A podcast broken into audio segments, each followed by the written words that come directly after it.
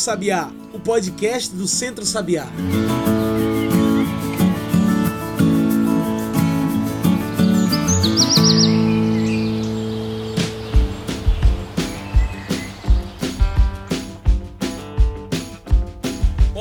Dia, boa tarde, boa noite para todo mundo que nos ouve agora pelo Spotify e pelo SoundCloud. Eu sou João Lucas França e está começando agora o podcast do Centro Sabiá. Começa agora Cantos do Sabiá, o nosso podcast para discutir agricultura familiar, agroecologia e sustentabilidade. Então se liga aí, começa a seguir a gente em nossas redes sociais, porque toda semana a gente vai lançar um programa novo com entrevista especial voltada para agroecologia e sustentabilidade. Esse e todos os nossos episódios do Cantos do Sabiá tá disponível no nosso Spotify e no nosso SoundCloud, é só pesquisar por lá. E caso você queira visitar a nossa casa, você também pode pesquisar pelo site. Então anota aí, centrosabiá.org tudo junto e sem acento. E galera, nessa semana tão especial que acontece o Dia Mundial da Alimentação, a gente aproveita a deixa para discutir obesidade e desnutrição, epidemias que vêm numa crescente absurda em toda a América Latina. E se a gente fala sobre obesidade e desnutrição, a gente precisa falar das políticas de segurança alimentar e nutricional no Brasil. E é por isso que a gente chama hoje aqui no programa Sônia Lucena. Oi Sônia, tudo bem? É um prazer ter você aqui no programa com a gente. Sônia Lucena é nutricionista, professora aposentada da UFPE e também é associada do Centro Sabiá. Você pode falar mais um pouquinho sobre você pra gente, Sônia? Meu nome é Sônia Lucena, eu sou nutricionista e professora aposentada da Universidade Federal de Pernambuco. É, comecei a minha vida profissional trabalhando no interior do, do Nordeste, aqui no estado de Pernambuco, na cidade de Vitória de Santo Antão, num projeto da Universidade Federal de Pernambuco. E durante todo o meu período de universidade, eu sempre fiz trabalho junto à comunidade através dos programas de extensão da Universidade Federal de Pernambuco. Muito bem. Acho que já para a gente começar a discutir essa questão de obesidade, desnutrição, é importante pontuar que hoje o Brasil vive uma epidemia dessas doenças, né? Da obesidade, da desnutrição, da subnutrição.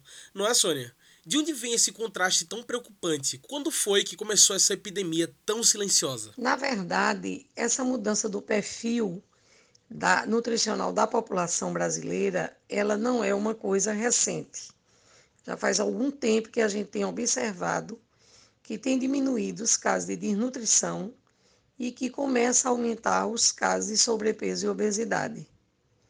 O que é curioso nesse processo é que, é, apesar de, de, uma série de mudanças que ocorreram em relação à vida da população, melhor assistência à saúde, cobertura vacinal muito importante, redução de outras doenças é, é, parasitárias, doenças infecciosas, a desnutrição ela permanece, reduz o percentual de crianças desnutridas, mas ela permanece.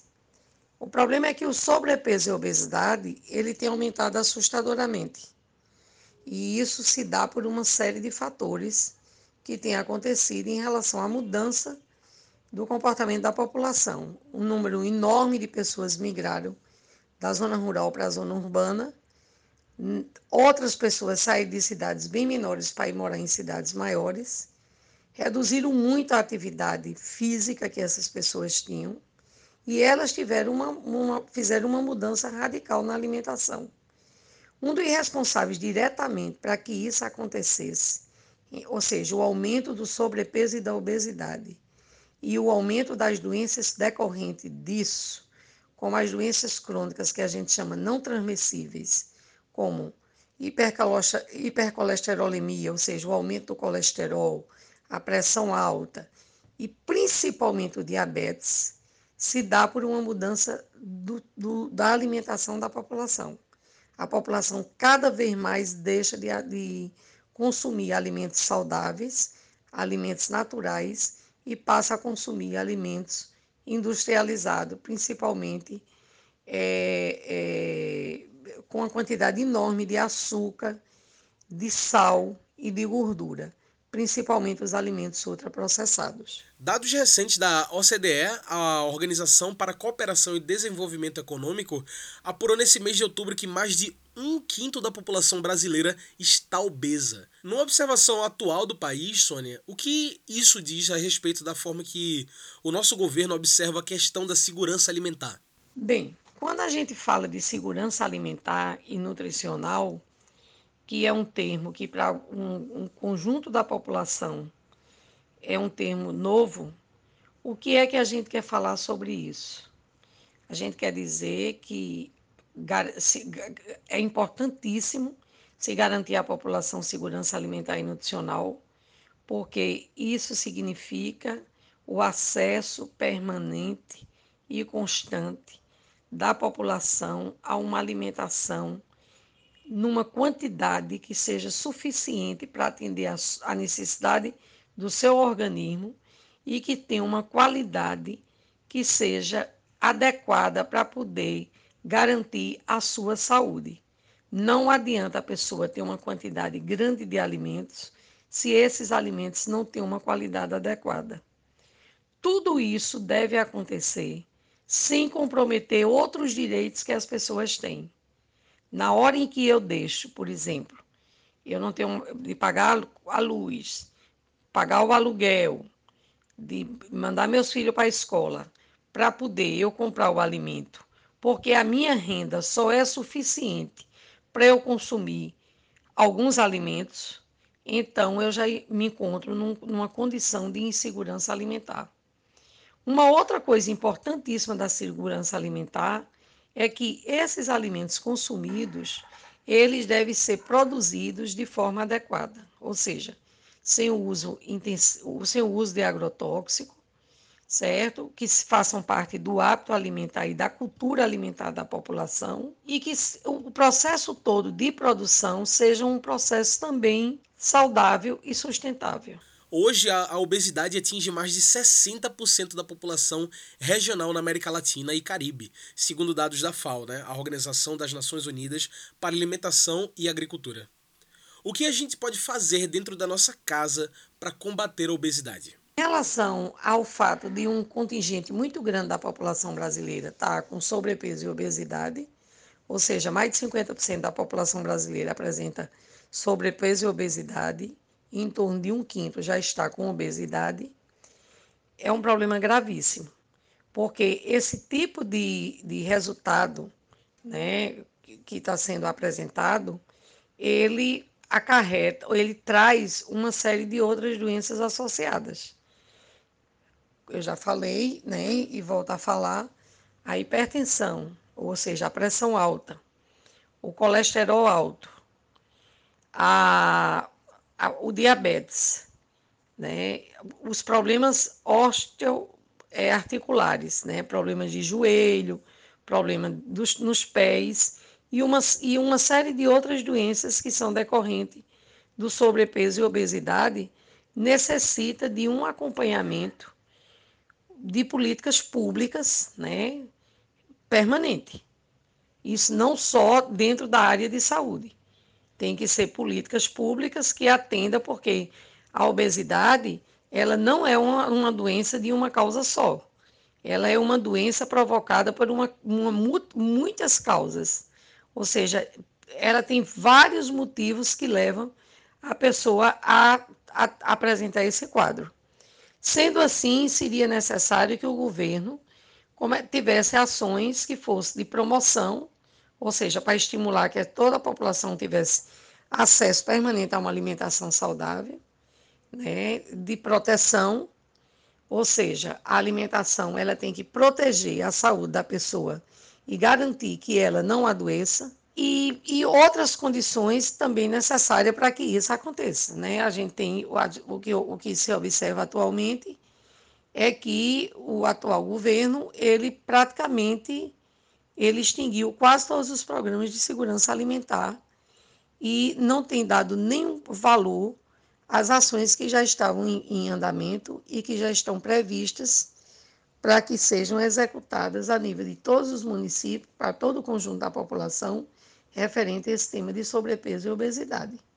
Nós sabemos que o Sistema Único de Saúde é universal e gratuito, mas a gente sabe também que parte dele já está ameaçada é, já está sem funcionar e uma grande parte está ameaçada de deixar de existir.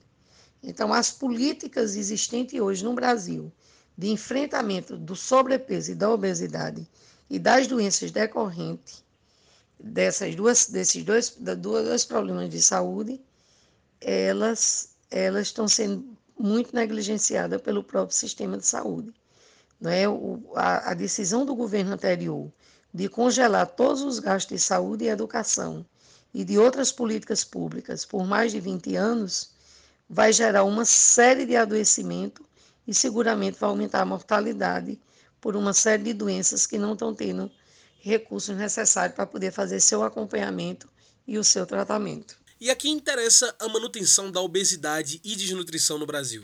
O que a gente pode entender a partir dos dados que a gente analisa do Brasil é que há um interesse certa, muito grande por parte de um, um contingente relativamente alto da população né, em manter um percentual da população numa condição de pobreza muito grande. E talvez uma das coisas que contribui positivamente para que elas sejam desnutridas ou que elas tenham sobrepeso e obesidade é ela não ter condições de ter uma vida digna.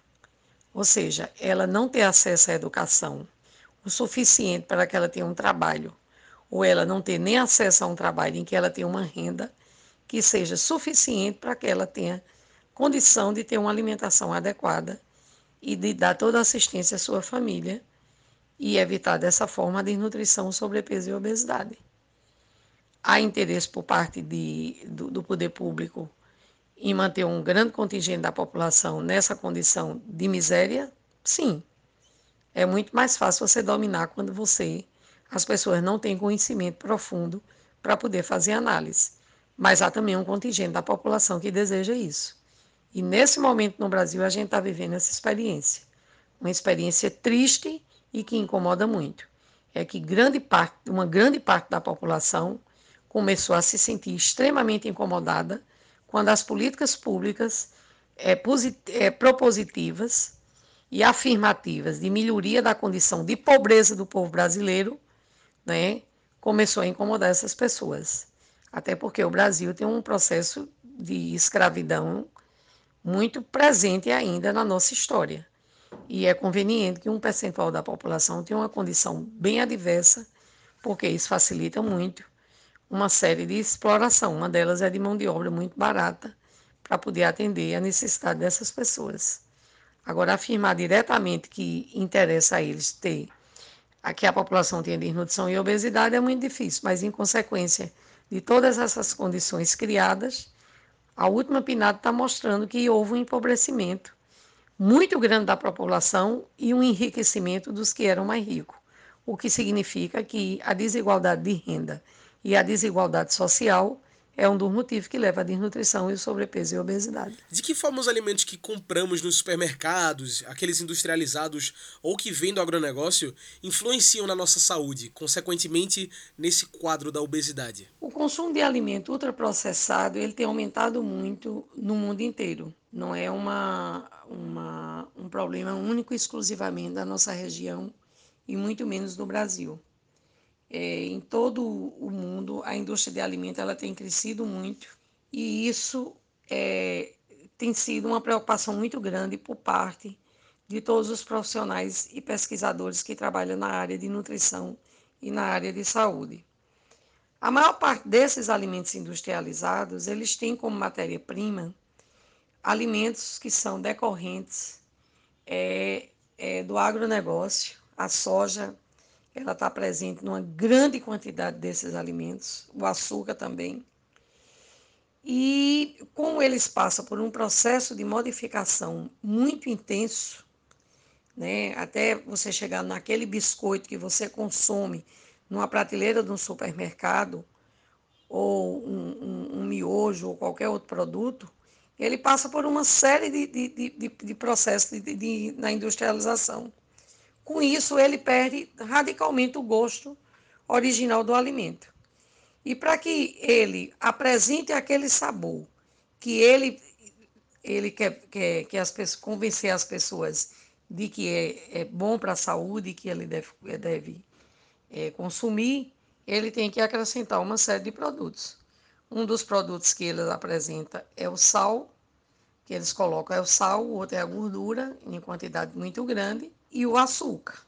Mas também tem outros produtos também que se coloca, né? O, o, o edulcorante e os conservantes e uma série de produtos químicos para poder chegar próximo daquele sabor, né? Que eles estão colocando na embalagem que eles realmente estão vendendo. Então, às vezes você vai comprar um determinado produto que tem um gosto, por exemplo, de bacon e ele na verdade não tem absolutamente nada né, de bacon que foi colocado nele. Todo esse sabor que é colocado, ele é artificial.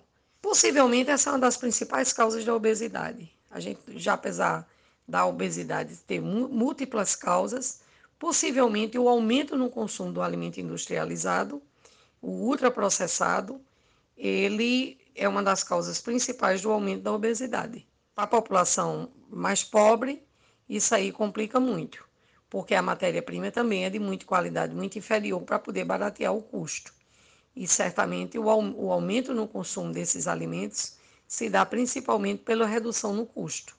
Hoje, um grande percentual da população que ganha muito pouco e que está praticamente excluída do mercado de trabalho, o pouco recurso que ela tem, ela compra o alimento pelo preço e não pela qualidade que o alimento tem, nem pela necessidade que o organismo dela tem.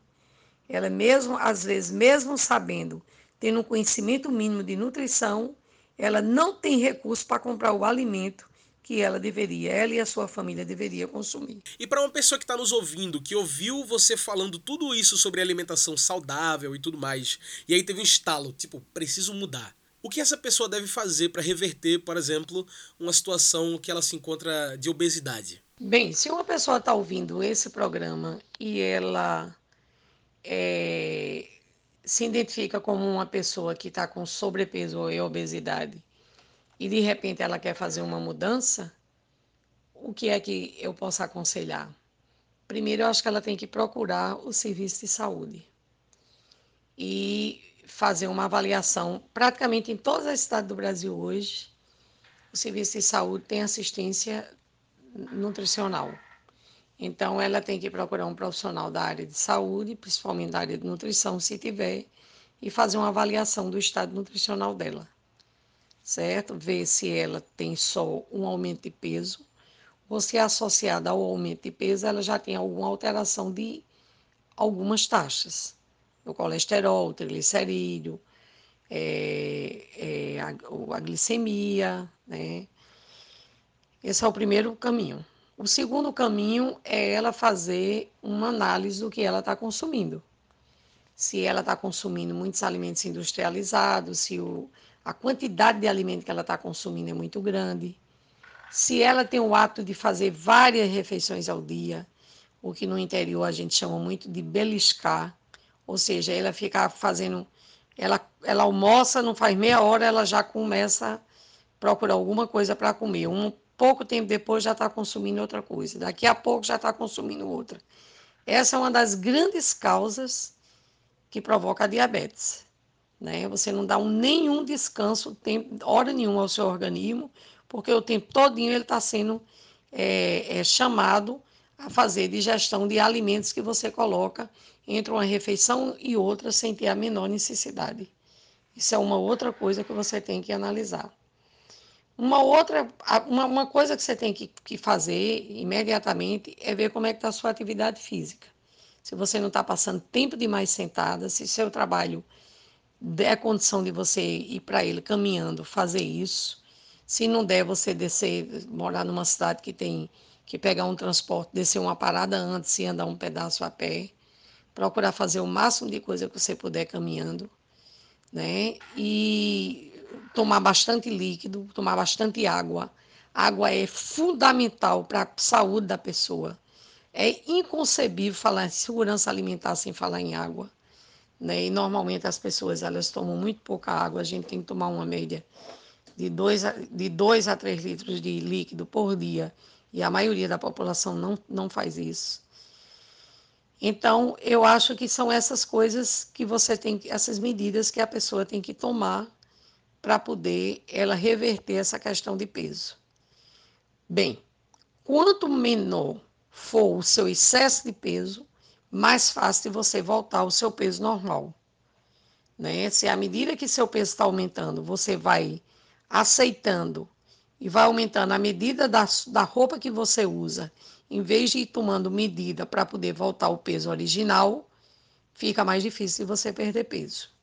Então, o ideal é que, feita essa avaliação e sendo identificado que o seu peso está acima do normal e isso não é provocado por causas que independem da sua vontade, como por exemplo, às vezes a pessoa está fazendo uso de um medicamento que leva ele a aumentar muito de peso e ele não tem condições de parar aquele medicamento, mas ele tem condições de conversar com um médico que está acompanhando ele para ele dar uma orientação se não pode substituir por outro que não esteja levando as pessoas a aumentar de peso, que às vezes aquele aumento de peso também se dá por edema.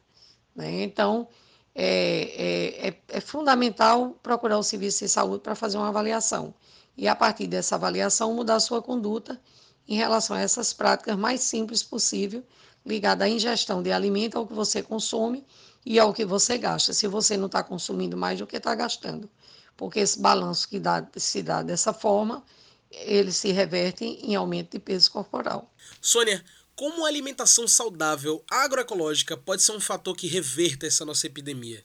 O guia alimentar da população brasileira pode ajudar as pessoas a ter uma alimentação mais saudável? Seguramente, uma alimentação saudável e agroecológica ela é de uma importância vital para que as pessoas tenham uma, tenham uma boa nutrição e que reverta todos os problemas que a gente tem em relação provocado pela alimentação no Brasil e no mundo. Algumas questões têm que ser discutidas. Há interesse realmente de se ter uma alimentação, uma produção agroecológica no mundo inteiro? É a primeira pergunta. A segunda pergunta é: há condição realmente dessa transição ocorrer num período em que nós gostaríamos que acontecesse? O Guia Alimentar da População Brasileira é um instrumento perfeito para você poder segui-lo e ter uma noção de como você pode ter uma alimentação mais saudável. É, esse último guia que está sendo ainda está em evidência no Brasil, ainda está sendo usado, ele, ele foi extremamente elogiado e aceito em diferentes países do mundo. Até porque ele faz, ele é quase revolucionário na orientação da alimentação saudável. Né? E ele coloca pontos bem importantes, como a questão da, da, do, de, de se evitar os alimentos ultraprocessados e faz uma classificação dos alimentos em naturais, em, em, em, processados e ultraprocessados, que incomodou muito a indústria de alimentos do mundo inteiro. Mas isso só não é suficiente. Isso ajuda, mas não é suficiente. Nós necessitamos de políticas públicas que sejam diretamente voltadas para esse interesse de, de contribuir para que a população do Brasil tenha realmente acesso à alimentação adequada e saudável. Não só através do conhecimento do que isso significa, mas também o acesso à renda que seja suficiente para poder ela ter acesso a essa alimentação. O guia é um bom começo, mas ele sozinho não resolve o problema, principalmente da população mais pobre. Eu acho que é muito importante a gente destacar aqui a conexão entre obesidade e desnutrição, Sônia. Tem muita gente que acha que um é o contrário do outro, porque a obesidade muitas vezes é vista como uma doença de país desenvolvido, enquanto a desnutrição de países pobres. Qual é a relação entre obesidade e desnutrição que atinge essa mesma população negra, indígena, rural, de baixa renda, da mesma forma? Eu acho que essa discussão ela já está um pouco ultrapassada. Pelo menos há mais de 20 anos se tem discutido a transição nutricional e dentro dessa discussão verifica-se, principalmente num, num país, nos países mais pobres, que é o caso é, dos países da América Latina, na África, né, que tem uma superposição. Ao mesmo tempo que um contingente grande da população começa a apresentar sobrepeso e obesidade, mantém-se um percentual da população que tem desnutrição. E esse percentual da população que se mantém desnutrido normalmente é, é esse grupo que tem uma exclusão permanente. No caso do Brasil, é a população indígena, é a população rural, né? A população rural de baixa renda, ela sempre apresentou os piores indicadores é, de saúde, de economia e sociais do Brasil. A população indígena também. Quando você vai fazer um estudo dentro dessa mesma população, onde permanece a desnutrição num percentual ainda muito alto, você pode encontrar, às vezes, dentro da mesma família, pessoas que têm crianças desnutridas e que têm adultos com sobrepeso e obesidade. As últimas pesquisas feitas sobre o estado nutricional da população brasileira têm encontrado isso no Brasil inteiro. Nas periferias da cidade e, e nesses grupos específicos aos quais eu referi, isso aí é mais comum de se encontrar. Por que isso acontece? Nós poderíamos fazer uma discussão muito mais profunda a respeito de, de, do, do fato disso aí estar tá acontecendo. Mas seguramente passa né, pela escolha que essa população está fazendo dos alimentos que ela consome. Como eu falei em uma das respostas, hoje um percentual considerável da população ela está consumindo o alimento pelo preço que o alimento representa. Ou seja, quanto mais baixo o custo do alimento, maior a possibilidade dela consumir, porque a renda que ela dispõe não dá condição dela ter uma alimentação diferente da que ela escolhe. Isso aí é um problema que tem ocorrido permanentemente com as famílias brasileiras. Muitas vezes as pessoas têm acesso à alimentação, né? Mas uma alimentação de baixa qualidade nutricional. E a gente sabe que a subnutrição ou a desnutrição é um problema de saúde pública. Eu te pergunto, qual a situação atual da nossa saúde pública no Brasil? Quem nos defende? Como você está tá falando, a população tem acesso à alimentação, mas a alimentação é de qualidade inferior né? E, e a desnutrição é um problema de saúde pública no Brasil. O Brasil saiu do mapa da fome em 2014. E um dos motivos que ele saiu do mapa da fome em 2014 é porque ele começou a apresentar uma redução muito grande de alguns indicadores. Um deles foi a desnutrição. A desnutrição grave no Brasil, ela caiu para um patamar abaixo de 3%. E esse é um dos motivos que leva um país sair é, a FAO considerar que esse país está abaixo, é, fora é, do mapa da fome, dentre outros também que, que são exigidos. Na verdade, quando você pergunta, sendo esse um problema tão sério no Brasil, como é que está a situação de saúde pública no Brasil e quem nos defende, é, a situação de saúde pública no Brasil, ela, ao longo do processo histórico todo, ela melhorou muito com o SUS. O Sistema Único de Saúde, apesar de muitas críticas que têm sido feitas a ele ao longo de todo esse processo de implantação dele, desde a década de 1990, ele tem trazido resultados excelentes para a população. Um deles é o acesso. Quem conheceu como funcionava o sistema de saúde pública no Brasil antes do SUS e conhece como é que funciona hoje, não tem nenhuma dúvida né, que melhorou consideravelmente o acesso à população a um sistema de saúde que dá assistência integral. A gente sabe que para ter acesso a ele, em alguns, em alguns casos, tem alguns problemas, mas que uma vez tendo acesso, ele, ele garanta a integralidade e garante a equidade. Um problema sério que a gente está acompanhando nesse momento, e começou com o governo anterior, é uma redução drástica de recurso para o sistema público de saúde. Ou seja, quando você congela os investimentos de saúde dentro de um, de um país, e todos os países têm uma história dinâmica, a população cresce, a população envelhece, a população adoece todos os dias, então, em recurso, eles têm que ser adequados para essa necessidade que tem diariamente. Você não pode congelar recursos de áreas estratégicas de um país certo? Como se estivesse brincando né, com a vida e com a saúde da população. Seguramente a saúde pública ela tem teve um, vai ter um retrocesso muito grande. Todo tipo de assistência à saúde terá um retrocesso muito grande. É inconcebível em qualquer local do mundo se dizer que um, um, um gestor público, como o presidente da República, ele congela recurso referente destinado à assistência à saúde, à educação e todos os outros serviços de uma população. Isso é uma coisa que precisa ser analisada no Brasil, porque não tem cabimento, isso não tem sentido.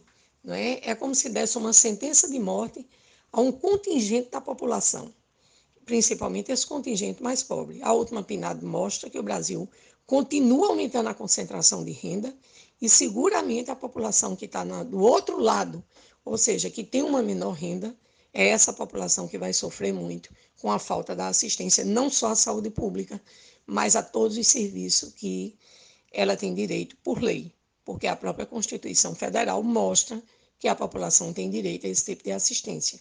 E a Constituição não está sendo cumprida durante esse período, sem nenhuma perspectiva de mudança, porque a gente não vê nenhum interesse por parte de quem está no, no poder, seja dentro do Congresso Nacional, seja dentro da Presidência da República, de alterar esse absurdo que foi tomado na gestão anterior. Com o aumento do desemprego, que hoje chega a 13,4 milhões no Brasil, e o desmantelamento das políticas públicas, como as pessoas mais pobres podem ter acesso a uma alimentação saudável? Como eles podem se alimentar bem sem, sem deixar de garantir o mínimo, né? É uma pergunta extremamente simples. Seguramente essas pessoas vão passar fome. Ou seja, já estão passando fome. Não há uma outra forma de você garantir uma alimentação é, se não for através de uma renda ou de uma doação. Né? Alimentar-se bem numa, numa circunstância dessa é quase impossível, não tem a menor possibilidade. O que nós podemos observar é que, durante algumas gestões de governo federal, medidas extremamente competentes elas foram tomadas para que a fome deixasse de ser um problema de saúde pública no Brasil. Mas nós também não podemos esquecer que parte da população brasileira, principalmente os que têm mais renda, ficaram muito incomodados com essas decisões. O Conselho, o Conselho Nacional de Segurança Alimentar, né, que foi criado em janeiro de 2003, e junto né, com o governo permanentemente trabalhando junto com o governo, né, contribuiu para que uma série de ações, de programas, uma política e até um sistema nacional de segurança alimentar fosse criado, para que garantisse a essa população, em qualquer período da vida dela, o acesso a uma alimentação adequada, o acesso a uma alimentação saudável. A própria definição do que é segurança alimentar diz isso: é o acesso permanente da alimentação do ponto de vista da qualidade e da quantidade, que não comprometam outras necessidades que a pessoa tem. A primeira medida desse governo foi fechar o Conselho Nacional e encerrar as atividades do Conselho Nacional, alegando que o Brasil não tinha fome. Então, isso é de uma gravidade muito grande, porque nós não conhecemos qual é a política que esse governo atual tem para poder melhorar essa questão do desemprego que cresce a cada dia e melhorar a condição de renda dessa população que está completamente desassistida, certo? E por outro lado, nós temos um, um percentual razoável da população que apoia essa condição desfavorável das pessoas que já começam a ir para a rua para pedir esmola, que já começam a ir para a porta de igrejas para pedir cesta básica e que já começa declaradamente a passar fome. Isso aí é uma coisa que a gente está vendo, e não só é nos, nos grandes centros, a gente está vendo nas cidades do interior. Em algum estado do interior onde eu passo para trabalhar ou por outro motivo, que antes você não encontrava mais ninguém na rua pedindo esmola, eles voltaram, até porque a fragilidade deles é muito grande. Um programa como o Bolsa Família, ele precisava de muito tempo sendo implantado com a cobertura totalmente adequada para você poder melhorar a situação dessas pessoas. Ele está praticamente sendo extinto. E você não nota a reação quase da população em relação a isso, a não ser de elogio a alguns que se incomodavam muito com o Bolsa Família, quando eles falavam que o Bolsa Família viciava as pessoas e elas não trabalhavam. Tudo bem, agora eu pergunto a eles: se 14 milhões de pessoas estão desempregadas e o Bolsa Família está se acabando, por que, é que essas pessoas não estão trabalhando? Não é? Porque o problema do desemprego não tem relação direta nenhuma com um, pro, um programa de assistência que uma pessoa necessita enquanto ela está numa condição de vulnerabilidade. Né? Esse, para mim, é um grande problema que tem o Brasil. É um problema da falta de compreensão, de sensibilidade de parte da população, não só da elite, mas também da elite, mas muita gente que tem uma condição desfavorável, ela tem esse pensamento, certo? E, e resta para as pessoas mais pobres, para as pessoas mais simples, as pessoas mais vulneráveis, né, voltar à condição anterior, à condição da caridade, da pobreza, da, da miséria, da esmola, para poder ela sobreviver minimamente e muitos vão morrer de fome, como sempre aconteceu nesse país ao longo de todo o seu processo histórico. Tem uma questão que sempre volta aqui, é o fato de do Brasil estar tá voltando ao mapa da fome. A situação é tão ruim assim, Sônia? Quais são as nossas saídas para resolver o problema da fome no Brasil? Como nós dissemos anteriormente, a falta de trabalho, e hoje nós já temos mais de 13 milhões de pessoas desempregadas no Brasil, ela leva à condição de fome, porque a falta do trabalho leva à pobreza, e pobreza e fome são dois problemas que andam permanentemente juntos. Né? Ao lado de, da fome, a pobreza sempre está do lado da fome. E quando você cita esses grupos mais vulneráveis, é muito claro que são os grupos no Brasil e que têm uma condição de pobreza maior, que é a população negra, os indígenas os, e, e as pessoas de, em situação mais, mais vulnerável da área rural. Sempre, se você pegar todos os estudos do Brasil ao longo da história, você vai ver se isso, que isso aí é uma coisa que há uma reincidência. São essas pessoas né, que, for, que, que sempre estão numa condição de muita dificuldade, de muita pobreza. E mesmo quando elas, elas estão incluídas no mercado de trabalho, sim, as mulheres também entram nesse grupo. Porque mesmo quando elas estão incluídas dentro do mercado de trabalho, elas estão recebendo a, a, melhor, a pior renda. As rendas mais baixas são destinadas a esse grupo. Qual é o motivo que leva a isso? Não dá para responder numa pergunta como essa. A gente queria, teria que fazer uma discussão de como se deu toda uma construção no Brasil da, da população.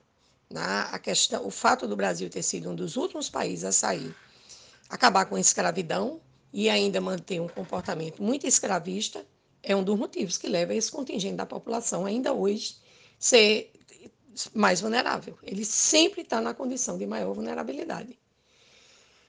O, a, a, os últimos dados, né, ele tem mostrado que o número de pessoas pobres, extremamente pobres no Brasil, é, a, tinha revertido até 2014. Mas essa última PNAD mostra que a quantidade de indivíduo, né, de pessoas, é, atualmente, quase 25% da população, ou algo em torno de 20, 50 milhões de pessoas, elas vivem numa condição de pobreza.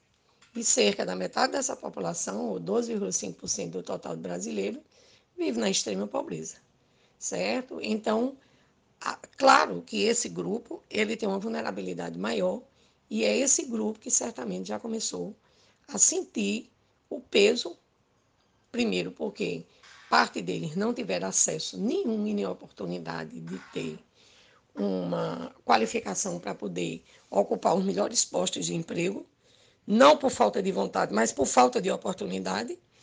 E quando tem um desemprego como esse, uma crise econômica como essa que a gente está vivendo, ele seguramente ele, ele é mais atingido.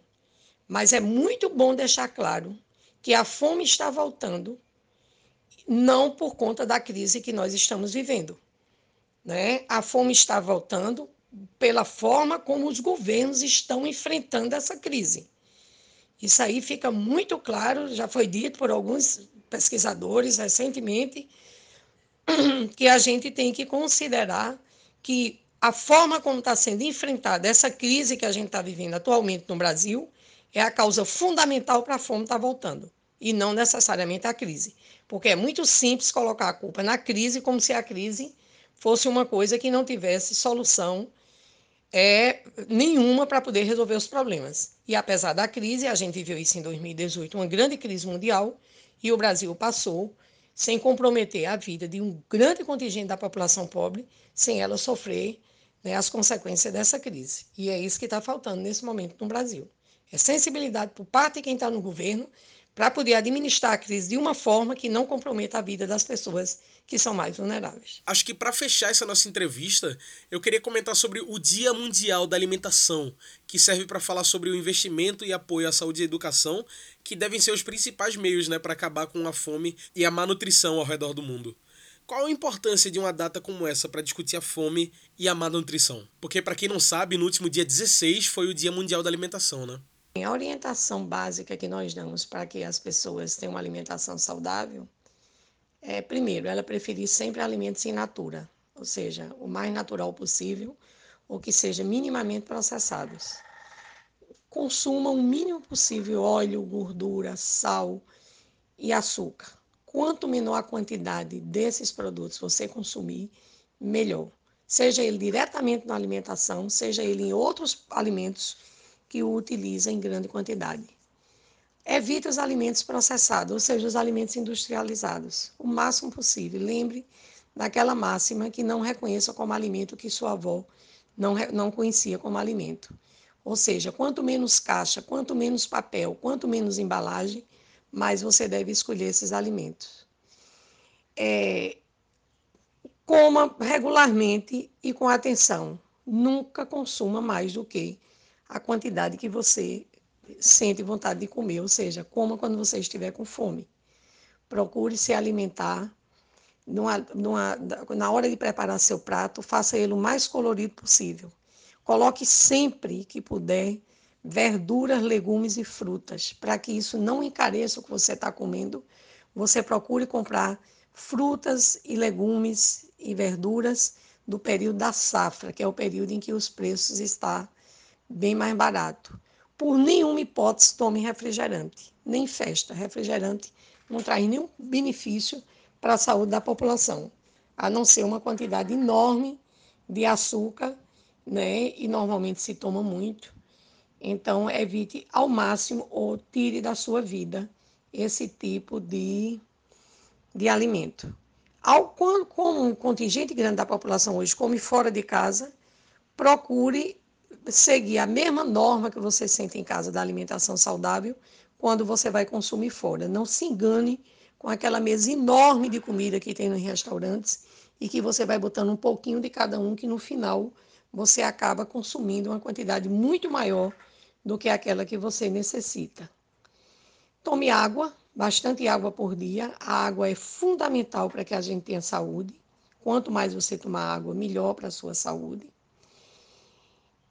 Eu creio que isso. Se você conseguir fazer isso, né, é, já ajuda muito para que você tenha uma alimentação saudável. Na hora de comprar o alimento, se no local onde você vive existem feiras de produtores que vendem alimento orgânico, faça essa opção. Não é verdade que o preço de alimentos orgânicos é mais caro do que os alimentos convencionais.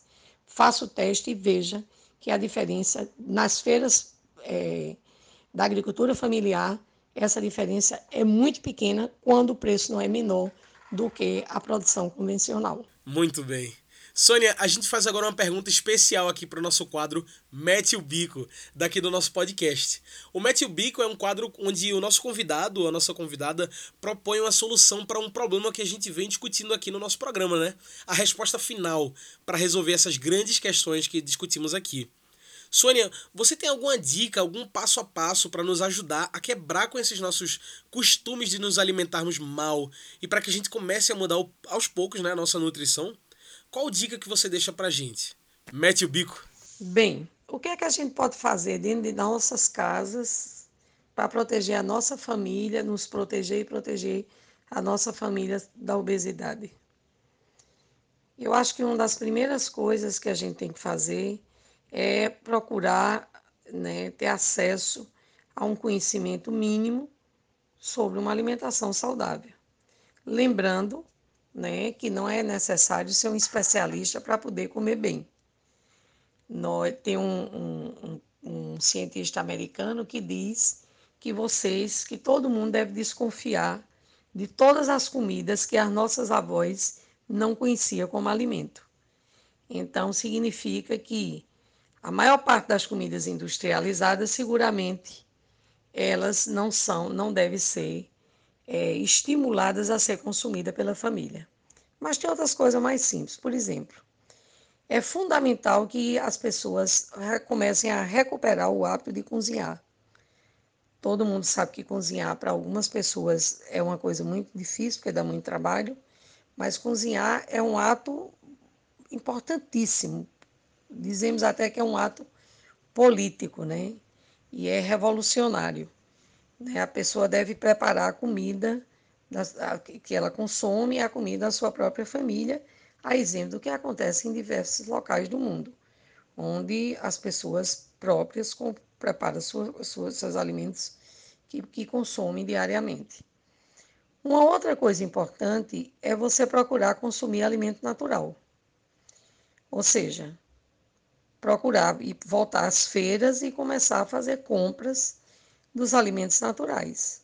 Consumir arroz com feijão, que era um hábito de 100% dos brasileiros e que reduziu consideravelmente, é muito importante que a gente recupere esse hábito. E que, além disso, a gente comece a pensar na possibilidade de aumentar o consumo de verduras, legumes e frutas. Vários estudos mostram que esse, o consumo desses alimentos tem reduzido para a população. No Nordeste brasileiro sempre foi muito baixo, e isso é uma das causas, um dos motivos que provoca câncer. É você consumir né, muito pouco esses alimentos, as verduras, os legumes e as frutas. No estado em que a gente vive, que é Pernambuco, nós temos uma, uma, um dado muito importante a ser considerado. Nós temos um contingente enorme de produtores que já estão produzindo alimentos num custo muito acessível de forma orgânica. Né? Então, procurar no seu município, procurar na sua região quem é que está produzindo os alimentos sem veneno, onde é que eles estão comercializando e começar a comprar esses alimentos.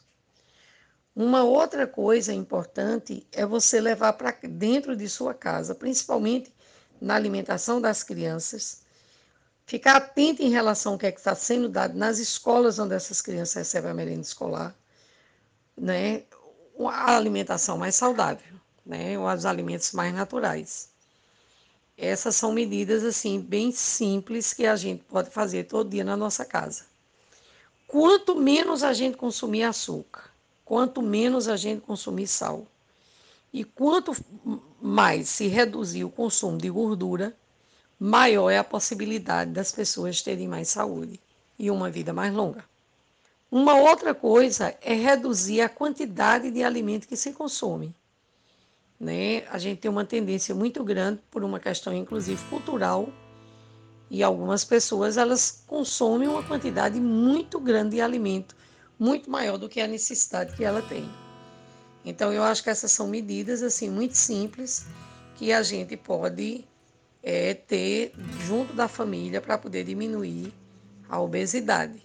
Né? Ficar atento o que a gente vai comer, de onde esse alimento vem, como é que ele é produzido, como é que a gente está preparando, porque às vezes o alimento é orgânico, produzido de forma adequada, e a gente chega em casa e vai fazer uma preparação onde coloca muito açúcar, onde coloca muito gordura, onde coloca muito sal, né, que praticamente destrói o que existe de bom e importante dentro daquele alimento.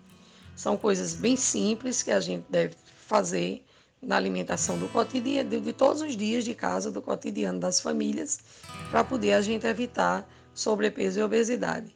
Procurar andar mais, tirar mais os pés, as, os, os pés do chão, né? caminhar mais. As pessoas mais antigas, elas, elas viviam, elas ganhavam menos peso porque elas tinham mais atividade física. Hoje, cada dia com a vida moderna, a gente tem menos atividade física.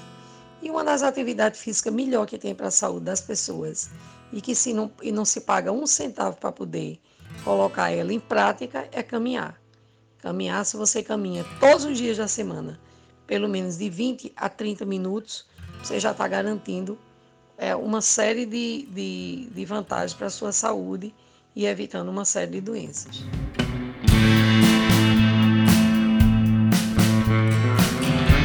Pessoal, Hoje conversamos com Sônia Lucena sobre obesidade e desnutrição.